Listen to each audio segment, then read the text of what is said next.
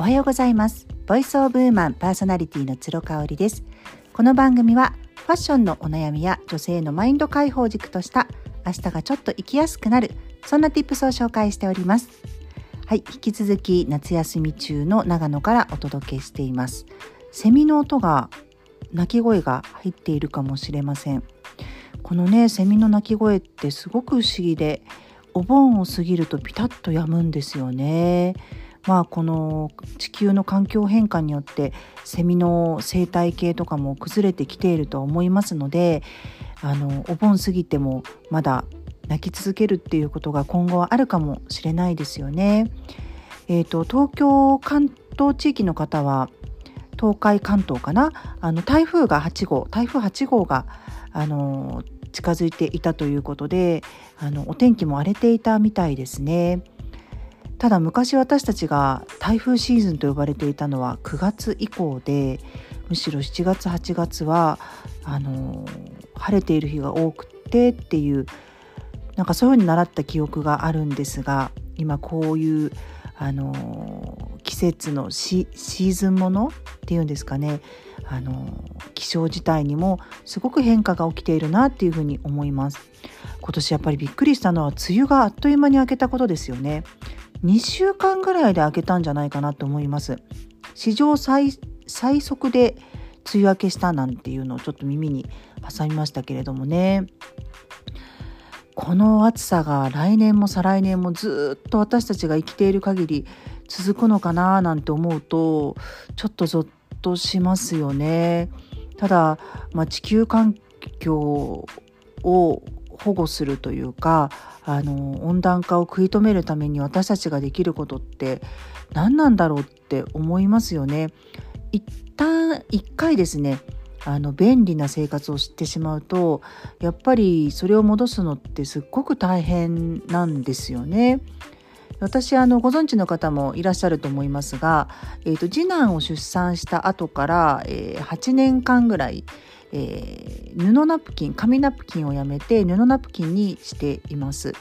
で大変でしょって言われるんですけれどもあの実際大変です。もういちいち重曹で洗わないといけないしあのもう今洗濯機入れちゃってねそのままあの二度洗いとかをしているのであの、まあ、つけ置きして、えーと自分でちょっと手洗いするっていう手間はあるんですけれどももう8年もやっていてですねなおかつその布をナプキンにしたことによっての恩恵がやっぱり素晴らしいんですよね。まず一つはやっぱりゴミが出ないっていうこともともと私子供たちもできるだけ布おむつでっていうことで布おむつで育てていたんですがそれもやっぱりね新生児の紙おむつが出る量の多さにもうびっ驚愕したんですよ。えこれ全部ゴミなのってもうあの1日2日でですね30リットルぐらいのゴミ袋が半分ぐらい、ね、3分の2とか2分の1とか生まれぐらいの量が出るんですよ。もうびっくりしてね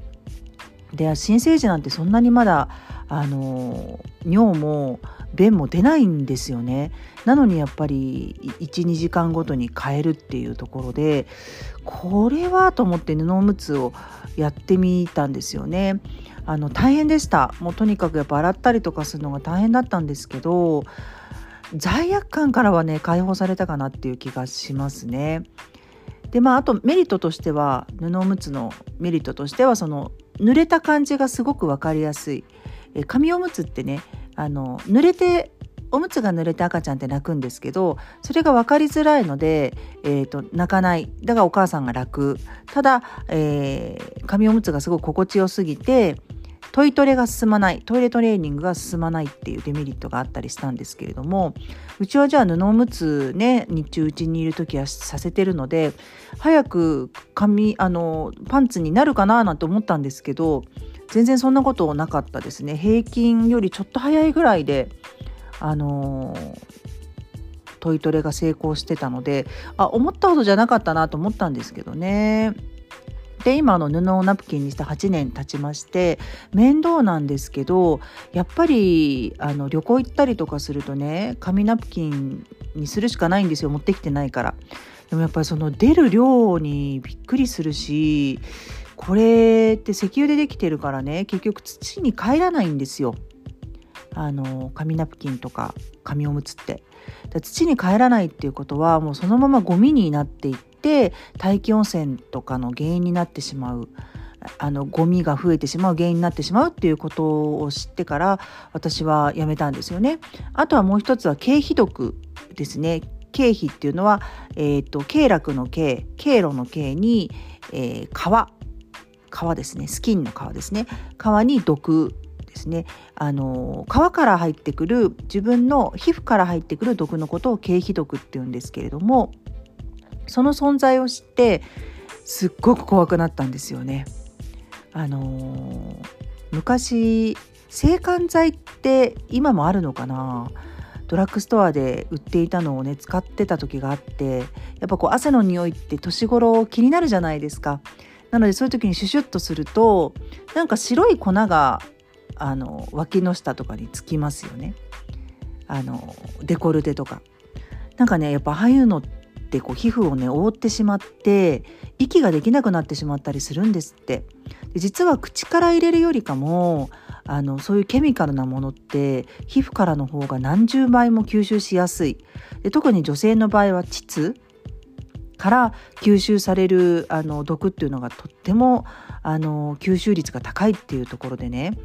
あこれはねちょっと紙ナプキン使ってる場合じゃないかもなというふうに思いました。実際やっぱ夏とか冬とかも季節問わず蒸れが気になったりね匂いが気になったりしていたのでそこはね布ナプキンにしてだいぶ改善されたかなっていうふうに思います。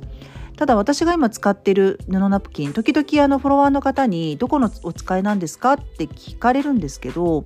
もうアマゾンでねポチッとしたものなんですよ。なので全然あのよくわからぬまま使い勝手もいいのか悪いのかよくわからぬまま作ってるんですね。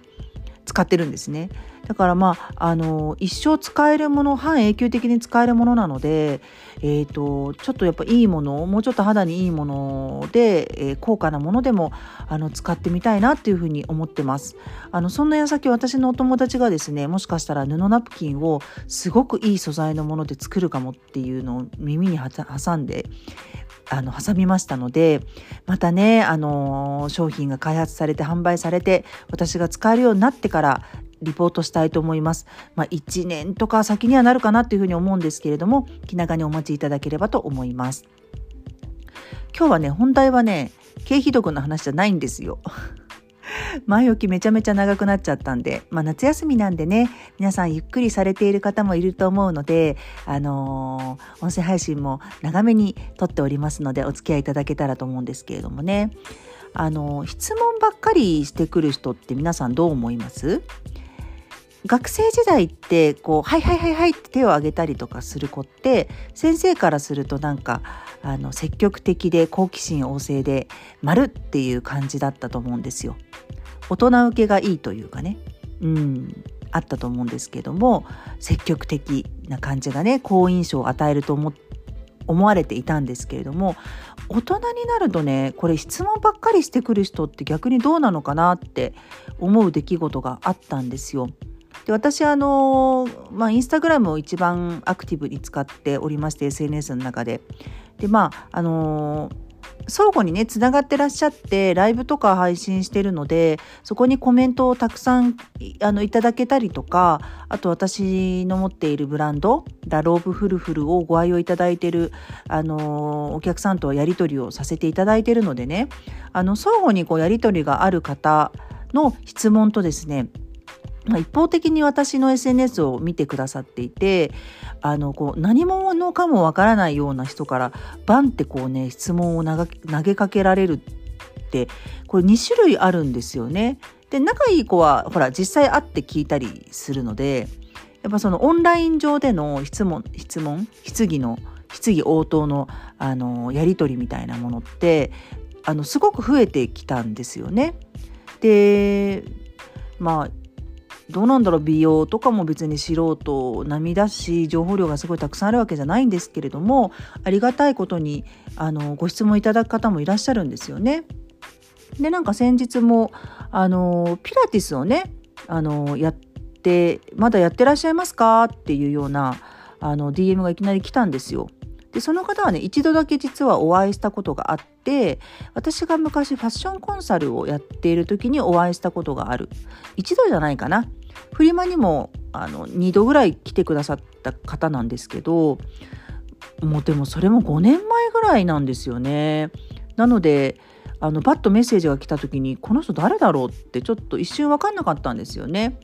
でまあ私がピラティスをやられてることは知ってるんだなっていう感じで今までのこうやり取りがねダイレクトメッセージの履歴で見れるようになってるのでこうバーってスクロールして23年前まで遡ってみたんですけどその方自体が私に質問をしてくださったのが本当に2年ぶりとかそんな感じなんですよね。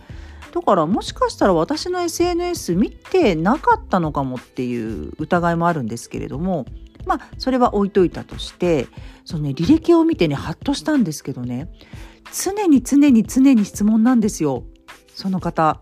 であの「これはどこのですか?」とかねあの全然いいんですよ質問してくださるのはすごくいいんですけれどもあの何がね私の中で引っかかったかっていうと質問がすごくいつも一方通行なんですよ。それを聞いて「ありがとうございました」ってあのお礼を言ってくださるんですけれどもまた違う質問を間を空けてしてきたりとかするんですね。あこの人っておそらくこういうことを私だけじゃなくていろんな方にしてるんじゃないかなって思ったんです。それはなぜかっていうとなぜ私にこれを聞いてきたのかなっていうのがちょっと分かりづらいあの質問ばっかりだったんですよね。あの私のことをベンチマークしてくださってライブを見てくださったりこうやって音声配信聞いてくださったりとかしていればですねおそらくちょっと違う質問になるんじゃないかなっていう気がしているんですよね。なのでそれ私じゃなくてもなんか良くないですかっていう質問が今までの履歴を見てもね多かったのであーやっぱりこう質問ってねあのー、誰彼構わずしてもですね相手が別に喜ぶわけじゃないんですよね。で私なんか別に今夏休みですごく暇だしもともとそんなにずっと家にいて仕事したりとか家にいるタイプなんでねあの忙しいんでそんな質問には全部お答えできませんみたいなことはないんですけれどもやっぱり質問をするってことは相手の時間を奪うんですよね。その質問を読んでもらって回答をこうやっぱりこう打ち込んでくれるじゃないですか。でまあ、スルーされる人もたくさんいらっしゃると思い思いますし私そういうスルーすることは全く悪いことだと思ってないんですよね。だって答える義務はないからね。うん、だから全然問題ないと思うんですけれども、まあ、あの答えている方に関してはその人の時間を奪ってしまっているっていうことなんですよね。だからあの学校だとやっぱ質問に先生が答えてくれるっていうその構図があるので先生も喜ぶのかな？時に喜ぶし生徒さんは生徒さんでやっぱりこう好印象を持たれるっていうなんかその構図が出来上がってると思うんですけれども大人になったりとか SNS 上とかオンラインでそれをねまた持ってきてしまうとなんで私に聞いたんですか？っていう話になるしあの質問ばかりされてるけれどもそれ実行されたのかなっていうことですね。で今回ねやっぱりあの質問された時に、うん、あの同じ質問をね履歴をたどってみたらあの4年前ぐらいもされてるんですよ私に。そうで私おそらく答えすごい長いね回答をその時してしてるんですよ全部履歴で見れるんですけどね。でおそらく今聞かれても同じようなことを答えるのにあまた聞いてきてるんだっていうのもありましたね。そうだからね履歴を見てねハッとしたっていうのはありました。うんお会いしたことあったかな？みたいなあの唐突だったんでね。なんかそういう意味では私自身がね誰かに質問をする時ってその相手の方がしか答えられないとかその相手の方をベンチマークして情報を集めてきているからこそする質問なんですよ。例えば本を書いていらっしゃる方だったら本を読んでいってそこに書いていないことあの発信物を見て発信している中にも答えがなかったものに関してあのあのどういうふうに思われますかっていう質問をすることですね。あとあの相談ばっかりする方もいると思うんですけどやっぱりね相談っていうのもね本当に今無料でする時代じゃないんですよね。自分が本当に相談したいことっていうのは是非お金を払って聞きたい人からあの回答を得るっていうことをねあのしていただきたいなっていうふうに思うんですよ。欧米はねそういう感覚がすごく進んでるんじゃないかと思います。やっぱりお金を払ってカウンセリングを受けるとかあの自分の心の内をこう吐露するみたいな習慣があると思うんですけどなんか日本人の人って相談とか結構重たい相談とかも無料で第三者にしようとしますよね。それがねあのオンライン上でもよく見られる散見されるなっていうふうに思ったりしています。私自身もねすごくそこあの気をつけてて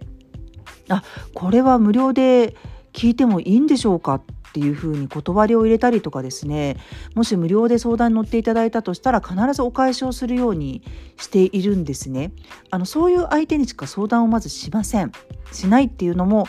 あるんですよね。誰彼構わず知り合いだからって言って相談をするっていうことはしないかなっていうふうに思いますので質問や相談をする相手はねちょっと考えた方がいいかなっていうふうに思いました。今日も最後まで聞いていただいてありがとうございました。それではまた明日。